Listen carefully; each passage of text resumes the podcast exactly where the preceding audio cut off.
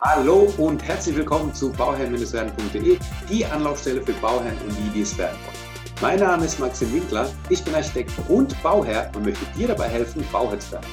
Heute Teil 2 unserer Photovoltaik-Folge, denn äh, das letzte Mal habt ihr ja schon vom Dennis gehört. Der Dennis hat hier uns das letzte Mal über die Photovoltaikanlagen erzählt welche Möglichkeiten es da gibt, ne? Möglichkeit 1, 2 oder 3. Schau da nochmal gerne rein, beziehungsweise hör da nochmal gerne rein in die letzte Folge, falls du es nicht mitbekommen hast. Heute geht es um die Hörerfragen. Ich habe nämlich die, ähm, den Dennis schon mal angekündigt über Facebook und Instagram. Und ähm, dann kamen auch ein paar Fragen rein per E-Mail oder auch über Facebook. Ich werde die Fragen genauso vorlesen, wie die reingekommen sind. Also da will ich auch nichts verschweigen. Wenn man auf eine Frage einfach nicht antworten kann, dann kann man das einfach nicht. Wenn man auf eine, Antwort, eine Frage antworten kann, dann machen wir das, versuchen das. Deswegen ähm, freut euch hier auf die neue Folge mit dem Dennis. Äh, apropos, Dennis, hi, wie geht es dir? Ja, hi, Maxim. Ja, schon lange nicht mehr gehört. genau. Ja, nee, geht, geht, geht gut. Ich freue mich auf die Fragen von deinen Zuhörern und, und ja, beantworte die Fragen natürlich gerne und hoffe, dass der eine oder andere da auch was Positives draus mitnehmen kann. Genau. Wir steigen mal ein. Wir können mal gucken, wie wir, äh, wie intensiv man die Fragen beantworten kann. Aber wenn das das eine oder andere schon in der, in der letzten Folge beantwortet wurde, kann man ja darauf verweisen. Aber sonst, ähm, genau, probieren wir es einfach mal. Also, der Viktor hat mir geschrieben und zwar fragt er, sind äh, Photovoltaikanlagen kombinierbar mit Wärmepumpen oder äh, beziehungsweise ob man es nachrüsten kann. Sprich, er, das verstehe ich jetzt so, er hat eine Wärmepumpe äh, an seinem Haus und hat eine Dachfläche, aber halt keine Photovoltaikanlage. Ne? Der Hintergrund. Ja, also pr pr prinzipiell spricht da natürlich nichts dagegen. Ich sage mal, der, der Strom, der produziert wird, der geht immer zum Verbraucher. Ja. Das Einzige, wo man ein bisschen aufpassen muss, äh, ist, ist äh, beim, beim Batteriesparen Speicher, ich sage mal, es gibt manche Wärmepumpen, die, die haben einfach einen sehr, sehr hohen Leistungsbedarf. Da kann natürlich sein, äh, dass der Batteriespeicher einfach diese Leistung nicht äh, bringen kann. Ja. Da muss man natürlich im Detail prüfen. Ja, also was, äh, welche Leistung braucht der, braucht die Wärmepumpe, was hat der Batteriespeicher? Ähm, das muss irgendwo ein bisschen zusammenpassen. Ist, da, ist kein Batteriespeicher vorhanden, äh, kann ich ganz normal eine, eine, eine, Photovoltaikanlage aufs Dach platzieren und da natürlich äh, auch die Wärmepumpe mit betreiben. Genau. Sogar, ähm, wie wir es letztes Mal auch schon gesagt haben, ne, mit der Kombination mit der Cloud-Lösung ist es meiner Meinung nach sogar so, dass es jetzt die Wärmepumpe ähm, naja, optimal, sage ich mal, genutzt wird. Weil, also meine größte Kritik an der Wärmepumpe ist ja, dass die dann, wenn die denn ja, am schlechtesten arbeitet, dass man die da braucht, nämlich im Winter. Ne? Da hast du halt, ähm, da hast du jetzt äh, keine gute, keinen guten Wirkungsgrad und dann äh, tust du dann im Endeffekt mit Strom heizen.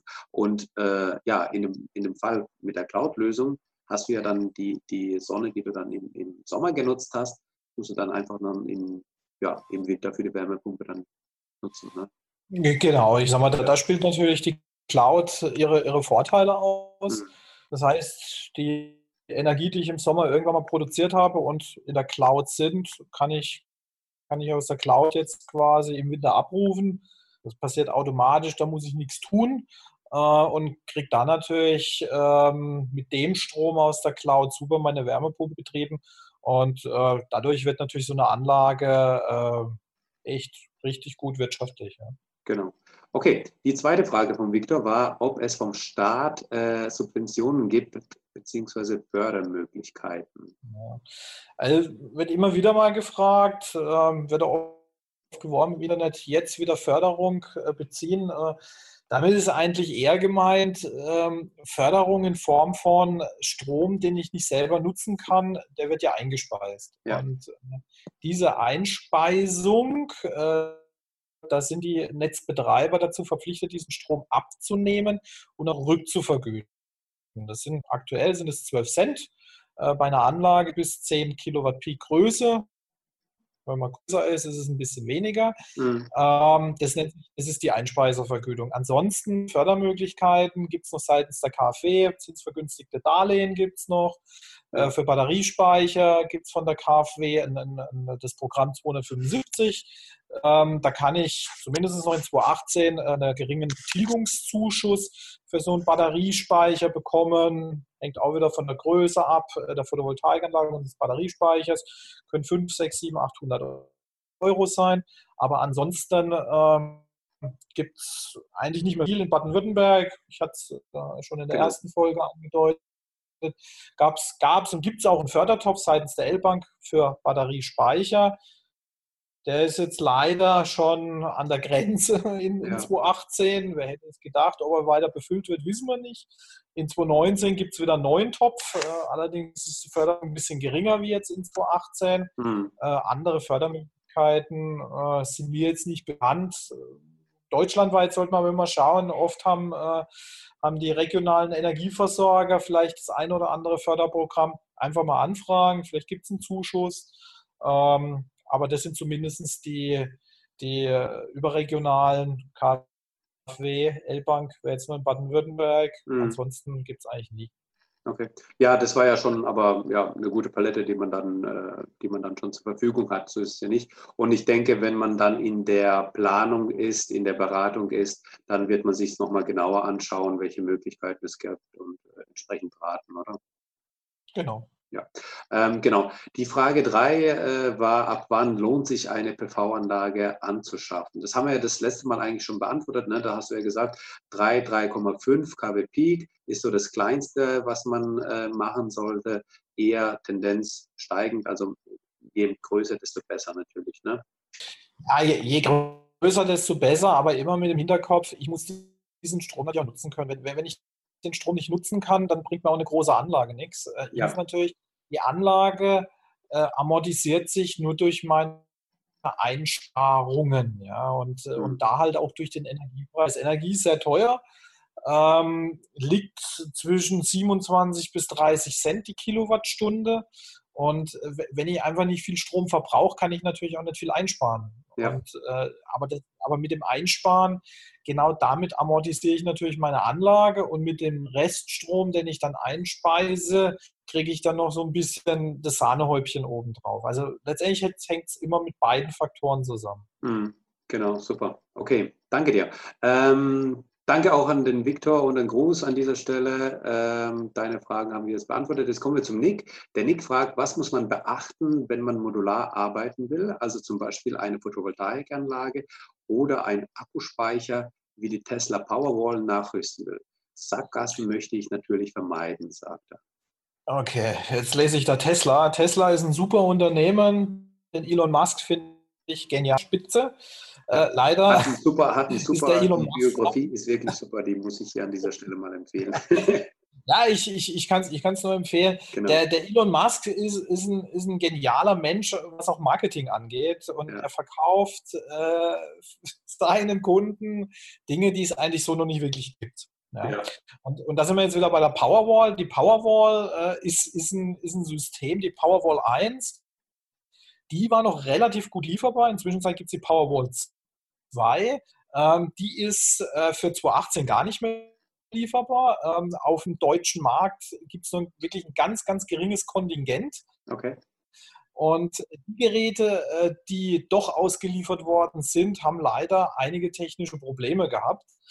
Und mussten teilweise sogar wieder bei unseren Kunden zurückgebaut werden. Also es gibt, es gibt das Pendant zu Tesla, mhm. das ist die Firma BYD, das ist der, das ist der asiatische Tesla, nenne ich es jetzt einfach mal. Ähm, ähm, machen auch Elektroautos, äh, stellen auch Speicher her und äh, die können liefern, die sind technisch ausgereift, sind super. Tesla braucht wahrscheinlich noch ein, zwei Jahre. Insofern ähm, aktuell würde ich nicht auf Tesla gehen.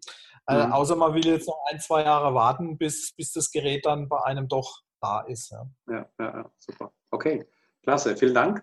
Ähm, dieser Stelle auch ein Gruß an den Nick. Und jetzt kommen wir zum Julius.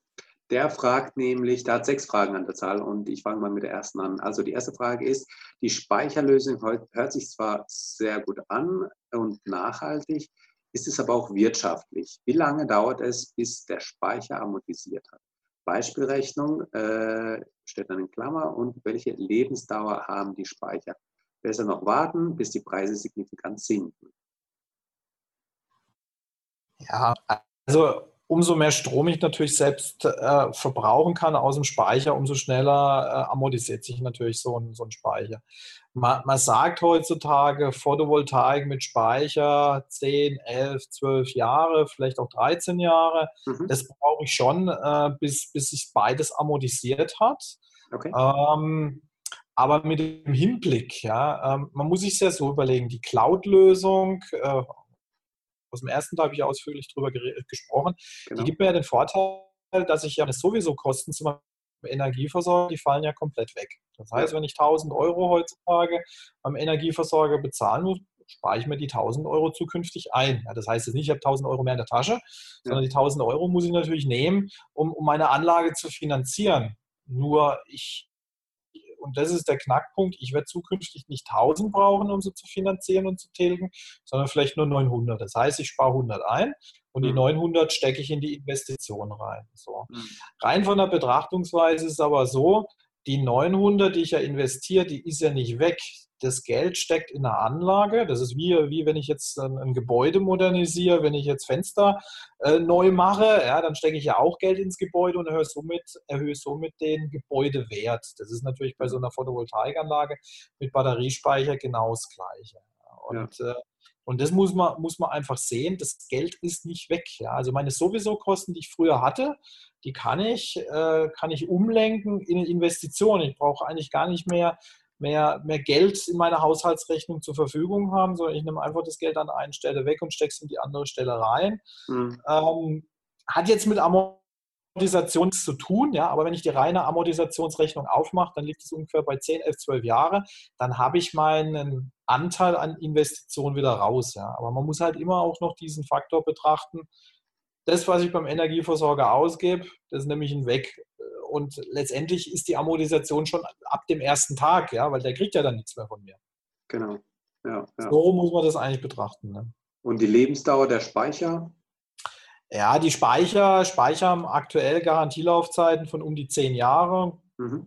Es gibt Garantieverlängerungen auf zwölf Jahre, teilweise sogar auf 16 Jahre. Mhm. Ähm, ja, ich denke, zehn Jahre ist ein valider Wert. Ähm, ja. Was man, worauf man achten sollte, ist, wenn man sich äh, für einen Speicher entscheidet äh, und will eine längere Garantie haben, sind die B- und Entladezyklen. Äh, da mhm. gibt es signifikante Unterschiede. Ähm, die gehen von wenigen tausend Ladezyklen bis äh, über 10.000 Ladezyklen manch, mancher Speicher. Okay. Ähm, muss, man, muss, man einfach, äh, muss man einfach betrachten. Ja. ja. Okay. Und äh, besser noch warten, bis die Preise signifikant sinken oder äh, jetzt schon einsteigen? Ja, die Frage ist, was ist signifikant sinken? Ja, ich sage, wieso jetzt nicht einsteigen? Jedes Jahr, wo ich nicht einsteige, spare ich mir im Endeffekt äh, die Ausgaben zu meinem heutigen Energieversorger. Ja? Das heißt, wenn mhm. ich, wenn ich meine Anlage jetzt heute nicht baue und ich 1000 Euro im Jahr an Strom ausgeben muss, dann habe ich quasi 1000 Euro, wo dieser Speicher das nächste Jahr schon wieder günstiger sein muss. Weil ich jetzt zwei Jahre, sind es schon 2000 Euro, sind es drei Jahre, sind es 3000. So, und äh, wie ich schon in der ersten Folge sagte, ähm, die Speicher werden bestimmt noch günstiger werden, aber nicht um Tausende von Euro. Also ja. Irgendwo gibt es eine Grenze. Äh, die Hersteller, vielleicht kommen wir irgendwo in einen Bereich rein, wo sie anfangen zu subventionieren. Das kann natürlich passieren. Mhm. Dann werden sie aber Dienstleistungen außenrum bauen, weil jedes Unternehmen muss Geld verdienen, sonst kann es nicht wirtschaftlich arbeiten. Ja. Und damit ist ja auch niemand geholfen, wenn die Unternehmen dann früher oder später vom Markt verschwinden. Ja. Deswegen 500 bis 1000 Euro, ja, ist möglich. Signifikant ist es nicht, ja? ja. Aber mit jedem Jahr, wo ich warte, verschenke ich halt auch Geld an der anderen Seite. Ja? Das darf man auch nie vergessen. Ähm, muss, muss, muss man letztendlich selber entscheiden. Genau. Okay, sehr gut. Ähm, die zweite Frage, also in der ersten Frage waren ja auch schon drei Fragen, aber die zweite Frage jetzt, ähm, was ist der Unterschied zwischen Mono- und polykristalen Modulen? Ähm, ist der Mehrpreis für monokristale Module gerechtfertigt? Das haben wir ja schon in der ersten Folge drüber gesprochen. Ne? Da hast du ja auch schon gesagt, was es da für Möglichkeiten gibt, also dass die einen besser arbeiten als die anderen. Und du hast auch gesprochen von ähm, ja, so ungefähr 5% Mehrkosten, die man dafür hat. Ist es deiner Meinung nach gerechtfertigt? Also lohnt es sich oder ähm, langen die normalen auch? Ja, also die, die normalen reichen natürlich auch. Ja. Also es, ist, es ist Geschmackssache. Ja. Äh, die Polykristallin-Module sind einfach günstig, optisch vielleicht nicht ganz so anspruchsvoll. Habe ich ein großes Dach, reichen mir die Polykristallin-Module vollkommen aus. Mhm. Habe ich ein kleineres Dach, ja, dann brauche ich mhm. natürlich auch die höhere Leistungsdichte. Die kriege ich aber nur bei den Monos. Mhm. Da muss ich natürlich auf die Monos umschwenken, nehme ein bisschen mehr Geld in die Hand, habe ein hübscheres Dach habe auch ein besseres, einen besseren Wirkungsgrad, weil die einfach auch ein besseres Schwachlichtverhalten haben, die monokristallinen Module. Ja. Mehrpreis, wie gesagt, liegt ungefähr bei bis zu 5%, je nachdem, ja. für welchen Hersteller man sich entscheidet. Ähm, das ist so grob, grob die Richtung. Genau, super. Ähm, die dritte Frage ist lieber, ah, jetzt geht schon ins Detail, lieber Glas-Glas oder Glasfolienmodule? Weiß ich jetzt nicht, was er, was er damit meint mit Glas, Glas, Glasfolie, bin ich jetzt gerade überfragt. okay, gut. Äh, dann äh, gehen wir mal weiter zu der Frage, wie, wo findet man einen geeigneten Installateur? Ich denke, es gibt gute und auch schlechte, die einem alles verkaufen wollen. So, ja, findet man das? Ja, da spreche ich aus Erfahrung. Ich bin ja sehr viel bei Kunden unterwegs. Und natürlich kämpft man da auch mit dem Mitbewerb oder mit dem Wettbewerb so rum. Ähm, ja, guter, schlechter Installateur. Ich sag mal, auf was man immer achten sollte, ist, dass man eine betriebsschlüsselfertige Anlage bekommt. Ähm, mhm. Dass vielleicht nicht äh, eine Firma, die einem die Anlage montiert, noch zwei Subunternehmer mit hinzunimmt.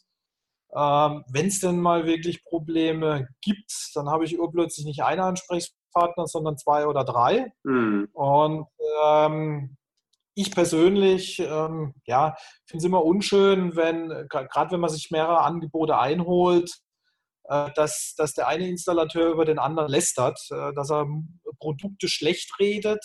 Hm. Das sollte man immer genau hinterfragen. Ja. Ähm, weil das sind, das sind eigentlich eher die Installateure, die einem dann irgendwas verkaufen wollen, nur dass sie was verkauft haben. Hm. Ob ich da wirklich eine Anlage bekomme, die ich wirklich brauche, will ich jetzt einfach mal im Raum stellen. Das mag ich einfach zu bezweifeln. Ja. Einfach einen mhm. guten Draht äh, zum Installateur aufbauen.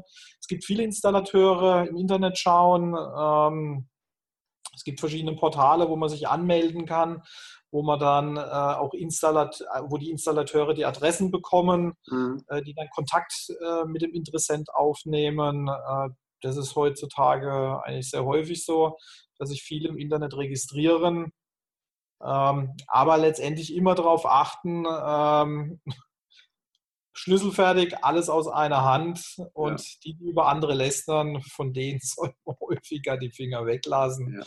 Oder dann auch wirklich kritisch hinterfragen, wieso sie das machen. Ja. Genau. Also mein, mein allgemein, äh, meine allgemeine Antwort ist so, im, ja, was, was das angeht, wie findet man die Leute, gute Leute sozusagen, ist immer gut, das der eine ist, regional zu schauen, ja, dass die auch um die Ecke sind, dass man die auch kennt, dass das jetzt genau. nicht eine Firma von äh, gestern ist, sondern eine, die, ähm, ja, die, die einfach schon einen gewissen Ruf auch haben ähm, und auch mal so in der Umgebung fragen, hey, mit wem hast du denn gearbeitet und wie war das, hat es dir gefallen und so weiter und so fort. Auch mal den Installateur fragen, ähm, kannst du mir ein paar Referenzen nennen, um dann die auch mal weiß ich, entweder vorbeigehen und anschauen oder mal anrufen oder sowas. Das funktioniert ja, glaube ich, dann am, allerbesten. Genau. Es gibt ein paar Bewertungsportale im Internet, äh, wo manche Kunden Bewertungen abgeben. Da kann man schauen. Ähm, Wie heißen die? Hast du da einen Namen? Ja, also wir, wir arbeiten zum Beispiel im Käuferportal zusammen. Käufer? Käuferportal. Die haben, die haben Bewertungen oder geben Interessenten die Bewertungen. Ähm, dass sie einfach die, die, die Solateure bewerten mhm. können. Mhm. Und ähm, das ist eigentlich eine recht feine Sache. Da kann man sich einfach kundig machen. Ähm, bekommt auf jeden Fall schon mal ein Gefühl, ist es eine Firma für mich oder nicht. Und dann okay. immer natürlich im persönlichen Gespräch.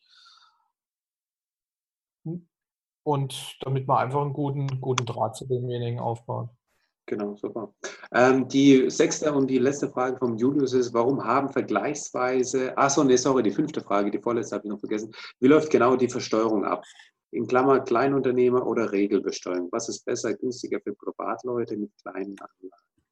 Ja, also steuerliche Beratung äh, dürfen wir als Nicht-Steuerberater nicht machen. Äh, insofern würde ich da jetzt auch gar nicht so tief ins Detail reingehen. Mhm. Ähm, am besten beim Finanzamt äh, anfragen, sagen hier, ich, ich äh, interessiere mich für eine Photovoltaikanlage. Äh, das ist ein Weg, was man machen kann, um an Informationen zu kommen. Im Internet gibt es ganz, ganz viele äh, Möglichkeiten, äh, um an, an dieses Thema oder dieses Thema besser zu beleuchten zu können. Der Schritt zum Steuerberater bleibt einem in der Regel nicht erspart. Ja. Einmal muss man das tun. Ähm, Photovoltaik ist sehr komplex. Auch die steuerlichen Komponenten können sehr komplex sein. Mhm. Jeder überblickt es anfangs. Ähm, und insofern ähm, sollte man die Weg äh, vielleicht doch gehen. Ja, ja, ja okay. Sehr gut. Ähm, und jetzt kommt die sechste und die letzte Frage. Warum haben vergleichsweise wenige Eigentümer PV auf dem Dach, wenn es doch eine gute Rendite abwirft? Ja, das ist eine gute Frage.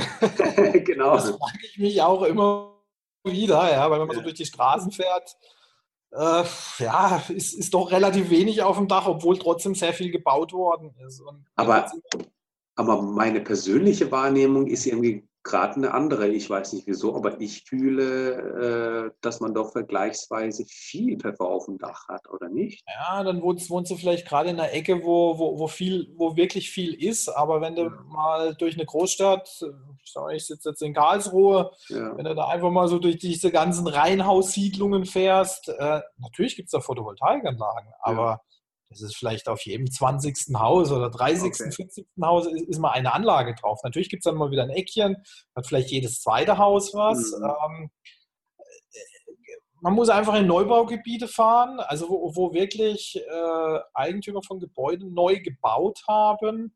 Und noch nicht mal dort hat jedes Haus eine Anlage. Ja? Und da fragt mhm. man sich schon, wieso machen die das nicht? Mhm ja, ist, ist, schwer zu beantworten. Viele verstehen es nicht, viele haben Angst, äh, viele sehen, sehen immer nur die Investition äh, und, und, und, und äh, quasi die, die Schuldenlast, die äh, hinten dran hängt ja. und sehen eigentlich gar nicht das Potenzial, weil äh, reale Schulden sind sie ja nicht, ja, sondern mhm. ich, ich, ich reduziere meinen Stromverbrauch und mit dem, was ich reduziere, wird natürlich die Anlage refinanziert ja, und, äh, und, und wirft natürlich noch eine Rendite ab. Ähm, das kommt natürlich auch noch dazu. Viele haben einfach nicht das Gefühl dafür, dass das ein lohnendes Investment ist, genau aus diesen Gründen. Ja. Und werden, werden vielleicht auch falsch beraten. Oft sagt ein Freund, Photovoltaik ist nichts, ist viel zu teuer, ist unwirtschaftlich und mhm. in der Regel glauben das die meisten. Ja. Mhm. Und äh, ich erlebe es immer wieder, dass äh, da, ich habe Kunden, die haben vor fünf, sechs, sieben Jahren mal überlegt, eine Anlage zu bauen äh, und, und, jedes Jahr wieder aufs Neue und machen es nicht. Ja? ja. Und, und, erst am sechsten, siebten, achten Jahr oder äh, fangen sie dann an, dass es dann letztendlich doch machen. Ja? Und genau. eigentlich ist es schade, weil Anlagen vor, vor fünf, sechs, sieben Jahren, die waren wesentlich wirtschaftlicher, als sie heute sind. Ja? Mhm. Hängt, mit der Einspeisevergütung zusammen. Wir sind von knapp 50 Cent gekommen. Mhm. Natürlich waren die Anlagen da wesentlich teurer, aber die Wirtschaftlichkeit war am Anfang wesentlich attraktiver wie heute. Ja, super. Und, die ähm, dahinter steckt. Ja. Genau. Weil, also ich, ich sage dazu auch immer, ne, also selbst informieren, selbst schauen, nicht, einem, nicht alles glauben, was einem erzählt wird. Ähm, einfach mal hier, ja, hier in den Podcast reinhören, in die letzte Folge, in diese Folge und dann kriegt man schon so die ersten Informationen zusammen und dann einfach mal auf den Weg gehen, sich mal beraten lassen und einfach mal schauen, was, was da möglich ist, mal nachrechnen. Und ich meine, der Unterschied zwischen einer äh, Investition und einem, ja, und dem Geld ausgeben ist ja bei der Investition gibst du Geld aus, ja, X und bekommst X plus. Ja, und bei einer, wenn du was, also wenn du in einem Geld ausgibst, dann gibst du X aus und bekommst X und dann minus was. Ja? Und deswegen ist es bei der PV-Anlage eine Investition, weil du gibst Geld zwar aus, ja, aber du kommst ja mit einem Plus dann hinterher raus. So. Ähm, ja, ich sag mal, es, es ist halt sehr komplex und, und äh, nicht jeder kann halt mit Zahlen arbeiten ja, und, und will das vielleicht auch. Und ja. äh, dann kommt vielleicht noch eine schlechte Beratung dazu und äh, unterm Strich hat der Kunde einfach das Gefühl, äh, es, es rechnet sich nicht. Ich erlebe das immer wieder, Anlagen, die wirklich hochperformant sind, äh, wo die Kunden mich dann anrufen und sagen, Herr Sanjo, ähm, für mich rechnet sich das nicht. Mhm. denn? Ja? Das, da kommt, kommt nach 20 Jahren, ist die Anlage bezahlt und Sie haben nur 10.000 Euro verdient. Wieso rechnet sie sich Ja, ja nee, die muss ich nach sechs, sieben Jahren amortisiert haben. Naja, gut, das funktioniert natürlich nicht. Ja, ja klar. Natürlich habe ich eine gewisse Laufzeit. Ja, ähm, Im gewerblichen Bereich äh, ist man natürlich wesentlich schneller in der Amortisation drin, hängt aber eigentlich im Wesentlichen damit zusammen, weil ein Gewerbe verbraucht halt Strom 8 bis 18 Uhr. Das ist genau da, wo die Photovoltaikanlage Strom produziert. Ja. Da natürlich einen sehr hohen Eigenverbrauch bewerkstelligt. Das ist im Privatbereich natürlich nicht so. Und da habe ich in der Regel irgendwas um die 10 Jahre, 10, 11, 12 Jahre, kann auch mal 13 Jahre sein, wenn ich mhm. eine ungünstige Ausrichtung habe. Aber die restlichen sieben Jahre zu den 20 Jahren, da ist ja die, da ist meine Rendite. Da, da ja, das heißt, nach 14 Jahren ist bezahlt und die restlichen sieben Jahre ja. kommt jedes Jahr ein paar Euro mehr in die Tasche. Ja. Und so muss man das sehen. Und manchem sind halt diese 10, 11, 12, 13 Jahre einfach zu lang. Schade. Äh, Photovoltaik gibt kein sicheres, besseres Investment als Photovoltaikanlagen. Es gibt natürlich bestimmte andere Dinge, die mehr Rendite abwerfen. Dafür haben sie aber ein höheres Risiko. Mhm. Und Photovoltaik schon allein durch die Einspeisevergütung sichert mir ja der Gesetzgeber zu, ja, dass er den Strom abnimmt und, und, sogar wenn ich den Strom nicht selbst verbrauchen würde, kriege ich mit der Einspeisevergütung gerade so es hin, dass die Anlage sich amortisiert. Ja. Mhm. Natürlich dann nicht nach 13 Jahren, sondern nach knapp 20 Jahren. Also eigentlich habe ich gar kein Risiko. Ja, ja, ja. Genau. Genau, also das waren die Fragen vom Julius an dieser Stelle. Einen lieben Gruß an den Julius und vielen Dank für die Fragen. Ähm, dann hat mir Gar Jur äh, geschrieben. Das ist jetzt so ein, ja, ein äh, erfundener Name, denke ich mal irgendwie. Ähm, er schreibt, hallo, ich werde dieses Jahr mit dem Bau unseres Einfamilienhauses beginnen.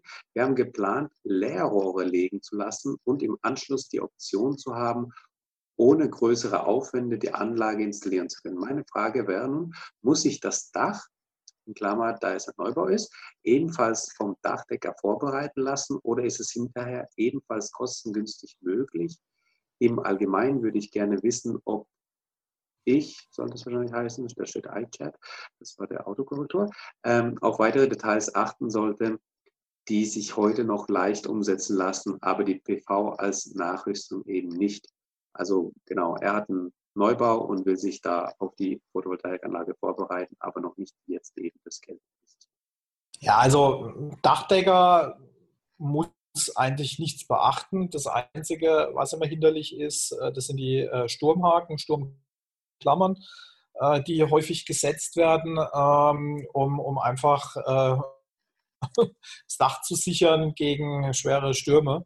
Ja. Ähm, das wird häufig gemacht. Das ist natürlich für einen, für einen Solateur hinderlich, weil diese Haken, die muss er entfernen, sonst kann er seine Befestigung nicht setzen. Ja. Mhm.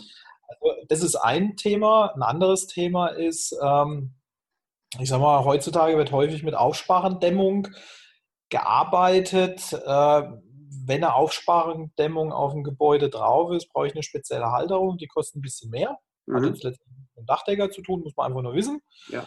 Ähm, wenn man eine Zwischensparendämmung hat, äh, das ist die Alternative dazu, dann kann ich mit dem Standardsystem arbeiten, was wieder kostengünstiger ist. Ähm, zum Leerrohr selber, ähm, Leerrohr sollte er bis unter das Dach legen, mhm.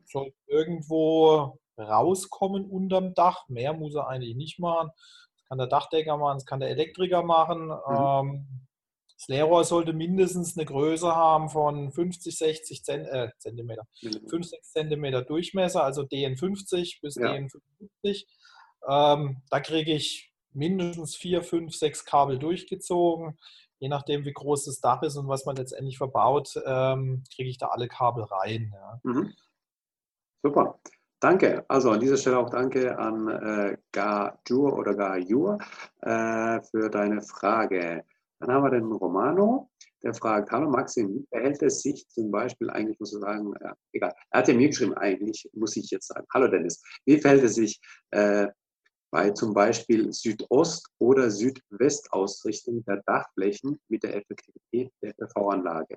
Danke und Gruß, Romano. Ja, also Südwest, Südost, ähm, klar. Also unterm Strich schenkt sich das eigentlich nicht viel. Ja. Okay. Es hängt natürlich immer ein bisschen davon ab, ähm, wie viel Südwest habe ich, wie viel Südost habe ich. Pauschal will ich da jetzt auch nicht äh, eine Aussage treffen. Es gibt ein super Tool äh, im Netz äh, von, der, äh, von der Europäischen Union. Das nennt sich PVGIS, heißt das. PVGIS ist eine, ist eine Datenbank, wo alle Solardaten ähm, hinterlegt sind für ganz Europa. Mhm. Das heißt, ich kann Standort eingeben, kann die Ausrichtung von einem Gebäude angeben und die Dachneigung okay. und kann mir dann quasi ausrechnen lassen, was wäre denn theoretisch mein Jahresertrag an Strom für diese Dachfläche. Ja. Cool. Und da kann natürlich jeder äh, selber gucken, was macht meine Südwestfläche, was macht meine Südostfläche und kann natürlich dann schauen, ähm, was kommt da unterm Strich raus. Es hängt im Wesentlichen wirklich davon ab, wie viel Südwest, wie viel Südost habe ich, äh, weil Südwest, Südost ist ein weitreichender Begriff, das kann schon signifikante Unterschiede haben. Ja. Aber im Großen und Ganzen, äh, wenn ich 100% Südwest habe und 100% Südost, schenken die zwei Ausrichtungen sich nicht viel außer. Südwest habe ich natürlich den Vorteil, wenn die Sonne untergeht, habe ich natürlich wesentlich länger Strom. Das heißt auch mhm. gerade im Winter, ja, also habe ich jetzt nicht irgendwo einen Hügel, eine Nachbar Bebauung oder welche Bäume, habe ich natürlich den Vorteil bei einer Südwestausrichtung, ähm, dass ich den Strom nachts oder abends sehr, sehr lange nutzen kann. Das habe ich natürlich bei einer Südostausrichtung nicht. Das heißt, für den Eigenverbrauch ist Südwest natürlich immer interessanter. Ja. Mhm. mhm. Heißt aber jetzt nicht von der Erzeugungsleistung, sondern einfach nur, wie Strom letztendlich äh, im Gebäude aber letztendlich verbrauchen kann. Ja, also da würde ich auch eher dann die, ähm, also nicht davon es abhängig machen, also nicht von der PV-Anlage es abhängig machen, wie ich mein Haus ausrichten will oder so, sondern da eher mit anderen Faktoren dann. Meistens ist ja eh vorgegeben, plus minus, ne? aber wenn man die Möglichkeit hat, natürlich im Hinterkopf zu behalten, aber ähm, ja, wenn man die Wahl hat, dann vielleicht eher Südwest nehmen, anstatt Südost, wenn man die Möglichkeit nämlich hat. Ne? Aber im Endeffekt, ja, ist es, ist es das i-Tüpfelchen sozusagen, was man dann hat. Okay. Genau. Romano, also, wie, ja? Wie, wie, gesagt, PVGs, äh, den, den Link äh, ja, kann man entweder bei mir hinterfragen oder du kannst auch gerne äh, posten. Es ist eine öffentliche Datenbank, genau. ist jetzt kein Geheimnis, kann, kann jeder quasi ja. über so einen Online-Rechner schauen, äh, was, was macht denn man da. Genau, würde ich einfach in die Shownotes packen, dann hat man da die, äh, die Sammlung, die Ansammlung der ganzen Links und ähm, genau, ähm, hat es übersichtlich dort. Okay, ja, Romano, vielen Dank für deine Frage und ein Gruß auch an dich. Und jetzt kommen wir zum Patrick. Der Patrick schreibt, hi Maxim, äh, meine Frage ist die folgende. Wie kann man eine PV-Anlage sinnvoll steuerlich absetzen? Gibt es Wege einzusparen? Ähm, genau, also die Frage haben wir eigentlich oben schon beim Julius beantwortet. Da gab es auch eine Frage zur, äh, zur Versteuerung. Die, ich glaube, ja, da kann man eigentlich, ist die gleiche Frage. Wir sind auch keine Steuerberater, deswegen ähm, aber es ist ein guter Weg, so wie du es gesagt hast, eigentlich beim Finanzamt anzurufen. Ich habe es mich, ähm, ich habe es tatsächlich auch mal gemacht. Man traut sich ja irgendwie nicht, weil man denkt, die beraten ja nicht, die sagen einfach nur ja oder nein, mehr oder weniger. Ne? Ähm, ich habe es mal gemacht und die haben da mich echt äh, zehn Minuten am Telefon haben sie sich mit mir unterhalten. Also die Zeit nehmen die sich auch und äh, ja, beantworten auch mal eine Frage, wenn die es denn auch können, sozusagen. Ne? Natürlich ersetzt es jetzt nicht eine Steuerberatung des klar. Finanzamts, das ist auch klar, es sind keine Steuerberater, ja. äh, sind, es sind Sachbearbeiter, ähm, aber die können einem doch äh, den einen oder anderen Weg aufzeigen. Ja. Aber meiner Meinung nach, ein, ein, Steuerberater macht einmalig immer Sinn. Ja. Also ja. entweder man traut sich selber zu und kann diese Informationen im Internet gibt es so viele Portale inzwischen Zeit, wo, wo dieses Thema wirklich ausreichend äh, beleuchtet worden ist. Ja. Wenn man sich zutraut, kann man das natürlich auch selber machen. Ähm, aber ein Steuerberater kostet heutzutage für so eine, so eine Einmalberatung wirklich nicht viel und äh, es ist gut investiertes Geld, weil mache ich was falsch, wird es im Nachhinein eventuell nur viel, viel teurer. Genau. Die ganzen Links packe ich natürlich in die Show Notes. Ähm, falls sich die Zuhörer nochmal, ähm, was nochmal eine Frage euch einfällt, falls da nochmal was sein sollte, dann gerne mir schreiben. Ich würde das einfach weiterleiten an den Dennis. Vielleicht kann er dann noch mal im Nachhinein beantworten. Oder auch die E-Mail-Adresse, seine E-Mail-Adresse packe ich natürlich in die Show Notes. Da könnt ihr auch direkt mit ihm sprechen, direkt an ihn fragen, wenn es für dich okay ist. Dennis? Ja, ja, klar, ja. kann, ruhig mal. Genau. Ja, und ähm, genau, wenn ihr hier aus Baden-Württemberg äh, oder auch der Pfalz, Karlsruhe und Umgebung seid, dann gerne mal den Dennis darauf ansprechen. Ähm, er ist da behilflich und hilft euch auch gerne weiter. Ähm, von meiner Seite möchte ich mich wirklich, Dennis, vielen Dank. Das war wirklich ähm, sensationell. Also die erste Folge war schon richtig gut. Ähm, die zweite Folge mit den Fragen, da ging es ja teilweise auch echt ins Detail, konnten wir auch sehr gut beantworten, die Fragen, beziehungsweise du, nicht ich. Ähm, und äh, an dieser Stelle echt vielen, vielen, vielen, vielen Dank dafür. Ähm, hat mich gefreut, hat mir Spaß gemacht und ähm, wenn dir, lieber Zuhörer, der Podcast Spaß gemacht hat und du ein paar Fragen gehört hast, die deine Freunde gestellt haben, dann schick den einfach den, diese Folge weiter. Dann bekommen die sozusagen die Antwort und wir können dann nochmal darüber diskutieren. Und ähm, ja, zum Schluss möchte ich dann dir nochmal das, das Schlusswort überlassen. Du hast das Schlusswort. Vielen Dank von meiner Seite. Genau, ja. Ich hoffe, ich konnte der Community ein bisschen helfen mit, mit, mit den Fragen, die gestellt worden sind und den Antworten. Wie gesagt, äh, macht euch schlau, äh, geht den Weg in die erneuerbaren Energien, versucht Energie selber zu erzeugen und vor allen Dingen auch selbst zu verbrauchen. Sieht nicht nur immer die Investition, wirtschaftlich sind die meisten Anlagen, ja, Sucht euch einen guten Installateur, gerne auch mich oder uns. Äh, schreibt mich an, ruft mich an. Äh, der Max äh, wird, wird, die Links posten und die Kontaktdaten. Und äh, ich freue mich natürlich äh, über jede E-Mail und jeden neuen Kontakt. Super. An dieser Stelle, ciao, ciao. Ciao, ciao.